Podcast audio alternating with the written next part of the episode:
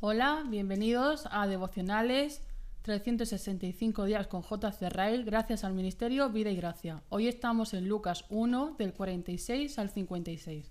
Dice así. Entonces María dijo, Engradece mi alma al Señor, y mi espíritu se regocija en Dios mi Salvador, porque ha mirado la bajeza de su sierva, pues he aquí, desde ahora me dirán bienaventurada todas las generaciones porque me ha hecho grandes cosas el poderoso, santo es su nombre, y su misericordia es de generación en generación a los que le temen. Hizo proezas con su brazo, esparció a los soberbios en el pensamiento de sus corazones, quitó de los tronos a los poderosos y exaltó a los humildes. A los hambrientos con modo de bienes, y a los ricos envió vacíos. Socorrió a Israel su siervo, acordándose de la misericordia, de la cual habló a nuestros padres para con Abraham y su descendencia para siempre. Y se quedó María con ella como tres meses, después se volvió a su casa, nacimiento de Juan el Bautista. Cuán pleno conocimiento de la escritura exhibe este himno. Al leerlo nos vienen a la memoria muchas expresiones del libro de los Salmos. Es evidente que la escritura estaba almacenada en la memoria de la Virgen. Estaba familiarizada por medio de la escucha o de la lectura, con el Antiguo Testamento. Y por tanto, como de la abundancia del corazón habla la boca, dio rienda suelta a sus sentimientos con un lenguaje escrituario. Movida por el Espíritu Santo a prorrumpir en alabanza, escoge palabras que el Espíritu Santo ya había consagrado y utilizado. Esforcémonos cada año que vivamos por adquirir más conocimiento de la Escritura.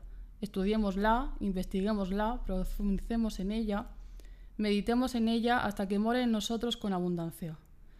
En particular, dediquemos a familiarizarnos con aquellas partes de la Biblia que, como el libro de los Salmos, describen las experiencias de los santos en la antigüedad.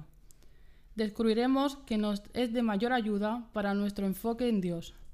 Nos proporcionará las palabras más apropiadas y mejores para expresar nuestros anhelos y nuestra gratitud. Ese conocimiento de la Biblia, sin duda, no se puede adquirir sin un estudio regular y diario. Pero el tiempo invertido en ese estudio nunca es tiempo perdido. Dará fruto después de muchos días.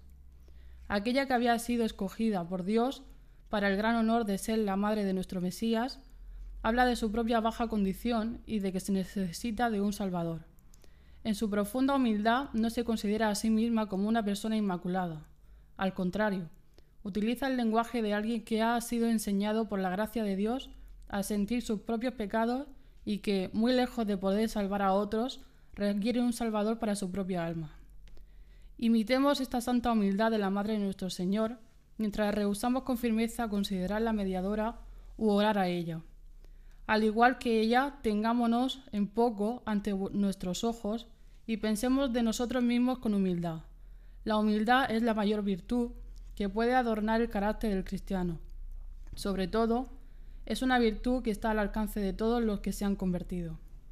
Una meditación se requiere humildad ante la palabra y el mundo. Y una lectura adicional en Santiago 1, 19 al 25. Y dice así.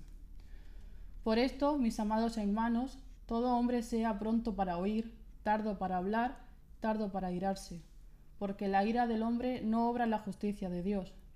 Por lo cual, desechando toda inmundicia y abundancia de malicia, recibid con mansedumbre la palabra implantada, la cual puede salvar nuestras almas.